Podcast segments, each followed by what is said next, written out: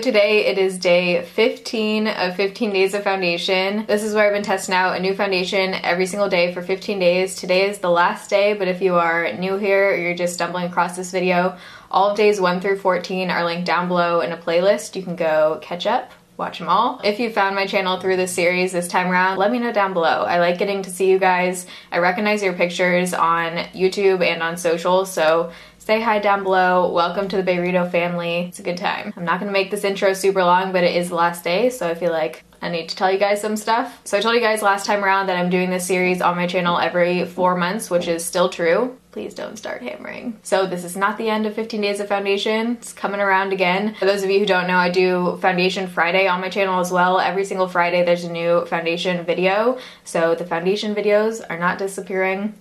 I love foundation too much for that to happen. Thank you guys so much for all of your support throughout this series, especially to those of you who have purchased 15 Days of Foundation t-shirts. I've been texting with a lady from Project Beauty Share and they're just thrilled. I'm really happy with the turnout from the t-shirts as well. So thank you guys so much. I love seeing all of your photos wearing them. I haven't decided when I'm taking down the t-shirts yet, but I think they're only going to be up for a couple weeks after this series. So if you haven't gotten one and you want to support Project Beauty Share, half the proceeds go to them. The link is in the description box of every 15 days of foundation video. I'm giving myself about a week and a half to try out the foundations again for the wrap up video. The wrap up video is basically where I rank all of the foundations 1 to 15, tell you how wearing them different ways worked out, what I think of them, kind of my final thoughts. That will be coming up after Thanksgiving. I typically upload Monday, Wednesday, Fridays. The next couple weeks are gonna be weird upload wise. I'm still gonna be having other videos coming out, but I'm gonna be in California for Thanksgiving and I feel like I need to also kind of take a break after this whole thing. Make sure you're following me on social. That is where I update you guys with anything related to my channel. Snapchat, Twitter, Facebook, Instagram, I'm on them all. Okay, now that we have a 20 minute long intro. So today we're going to be trying out the Estee Lauder Double Wear Maximum Cover Foundation. This was one that a few of you guys told me to try out. I hadn't actually heard of this before. I did not know this existed. The Estee Lauder Double Wear. I should get that. I do have the original Estee Lauder Double Wear Foundation. This is the maximum cover version. This one is supposed to cover tattoos, scarring, pretty much anything. This is like this one on crack. I'm not a huge fan of this one. I don't actually have a dedicated review to this, so let me know if you'd want to see that for Foundation Friday or something. But this one's just a little bit too heavy for me. I do like this for mixing in with other foundations if I want to give a ton of coverage, but I've never been super impressed by this one. So we're gonna see if this one is any different. So I'm going on to Sephora to read some of the claims. This retails for $39.50. You get one fluid ounce of product in here, which is very standard. You also get one fluid ounce in the original double wear. And it only comes in eight shades shades. The lightest shade is 1N3 Creamy Vanilla, which is what I have. You guys will see in the demo, but I'm looking pretty freaking bronze today. Throwback to my 16 year old self. So it says it's a soothing, natural looking liquid cream makeup designed to camouflage the appearance of skin imperfections. They actually have a typo on here. Does anyone else find like extreme satisfaction from finding typos? Provides maximum coverage, including surgical scars, tattoos, birthmarks, sunspots, and veins. It does have an SPF 15. I'm gonna insert some swatches of this shade compared to Estee Lauder Double Wear and also some of the other foundations I own just so you can get kind of a comparison. Okay, swatch time. So right here is the Estee Lauder Double Wear Maximum Cover in 1N3. This is Estee Lauder Double Wear in 1C0 and 1C1. So obviously this is quite dark. The 1C0 is a pretty good shade match for me so you can see how much darker this one is. This is Kat Von D Lock-It L42, Dermacol 208 which I did a review on. We'll have reviews on all these.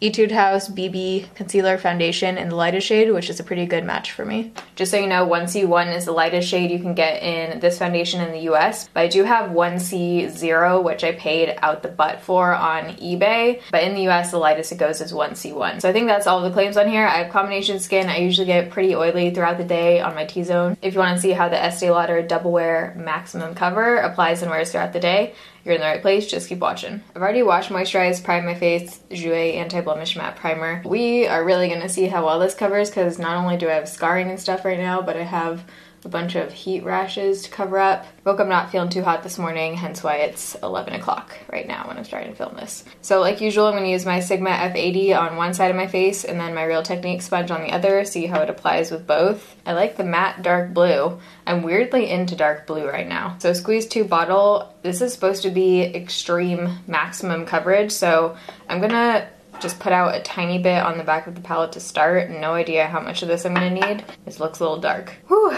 feel out of it right now. Okay, so I'm gonna just start by dabbing this on.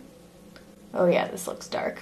I think I'm just gonna start with that super small amount and see how far this goes. Let's do, actually let's start with the brush on this side of my face. Oh, this is hella dark. Okay, I think I need a little more. This is probably like an NC30. We are gonna be looking very bronze today, folks. It definitely feels much more lightweight than the normal double wear foundation. And I am getting really good coverage. I'm gonna blend this like all the way down my neck. I think it's hard for you guys to see the shade sometimes because of the lights, but also like the frame, when I'm just like this, you can only see here up. I'm having a totally different filming setup soon, and there is gonna be natural light, so I'm super excited for you to actually be able to see. Huh, okay, I have some thoughts, but let's do the sponge side.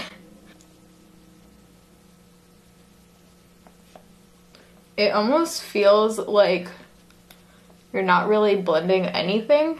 feels super, super lightweight. This is weird. The sponge is like I don't know if it's just soaking it all up right now. This is a damp sponge, by the way, like normal. I did not get nearly as good of coverage with a sponge, and it looks pretty patchy too with a sponge. I'm gonna try just dipping the sponge directly onto the palette and see if I can like disperse it on here and then go. Okay, so that's way better that way. My ears are like straight up white right now compared to my face. I think I need a tiny bit more down here. It didn't totally cover all that. Yeah, I actually think I like it best just dipping directly into product. It is matte, full on matte finish, not satin matte. I would say this is definitely a matte matte finish. It feels really, really lightweight. Like I almost don't feel anything on my face and that's how it feels when you blend it out. I think it looks definitely more flawless and less cakey than the normal double wear on me. I don't like the normal double wear by itself. I usually mix something into that to kind of give it a more skin-like look. That one looks really heavy on me.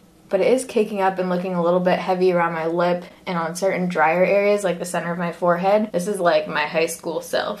Foundation 10 shades too dark. I did it how I did my makeup in high school video.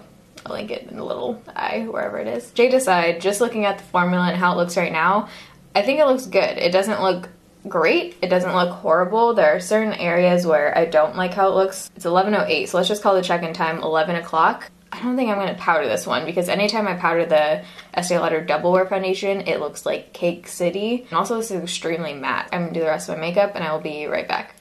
Alright, so it is now 11.40. Went ham on the makeup today because day 15. Gotta go all out. Oh. So the foundation, I did not apply a powder on top, blush, bronzer, highlight, blended out, totally fine. It completely sets to like a matte, almost powdery finish and it's not really transferring when I touch my face at all. It almost looks like it got a little bit more of a satin matte finish on my forehead, which I really like. It was kind of fun putting on makeup today because since I'm like 10 shades darker right now, I could use all the stuff I can't normally use on my face. So the makeup on the rest of my face, I used the Nicka K contour kit. I used this shade. Like, no way in hell would that normally fly. And it's actually like a nice reddish bronze. I also use this shade in the crease of my eyes. This brand you can get from either iKate House or Shop Miss A, uh, one of the two, and it's like a couple dollars. I think it was from iKate House. I'll link it down below. I always list everything I use on my face and what I'm wearing down below in the description box. Blush, I a tiny bit of the Balm Balm Beach, like this neutral kind of shade.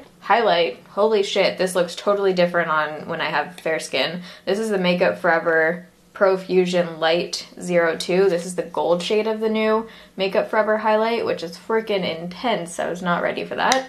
I tried out the Urban Decay Full Spectrum palette, which, I don't know, I was pretty underwhelmed by.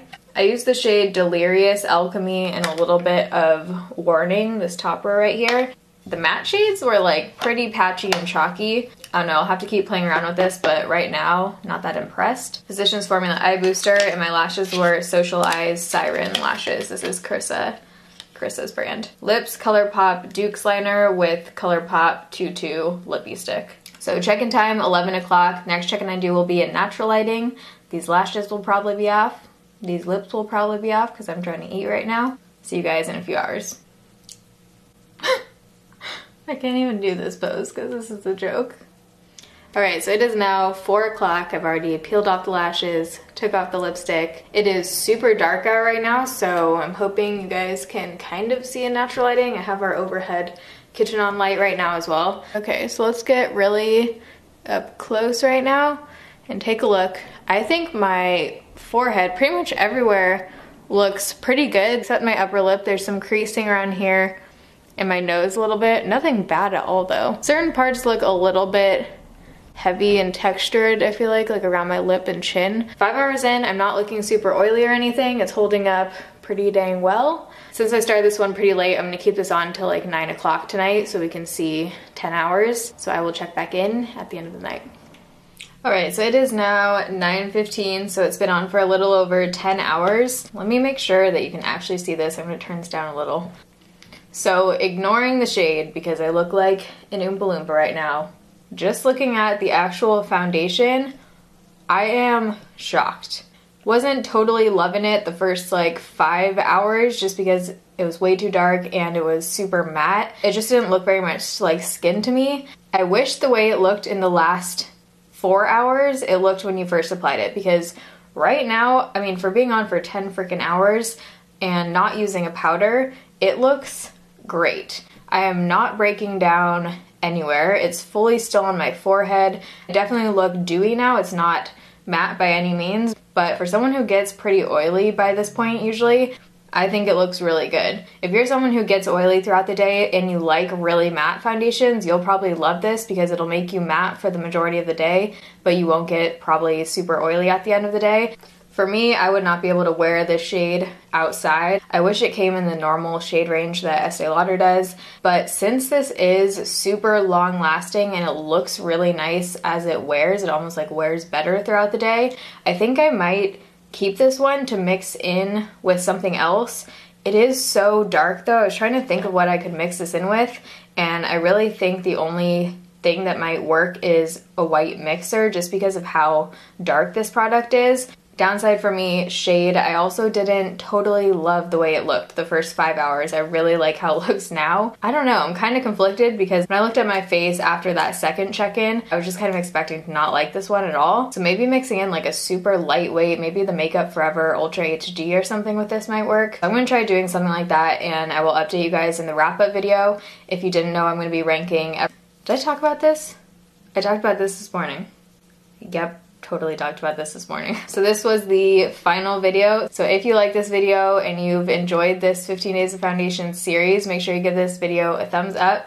There will be another one in a few months. I am gonna have videos coming this week and after Thanksgiving. The wrap-up video will be coming, so make sure you're subscribed so you don't miss out on any upcoming videos and Foundation Fridays. Love you guys. Thanks for watching and for supporting me throughout this whole entire 15 days. Bayrito fam is the best. Thanks for watching. See you in my next video.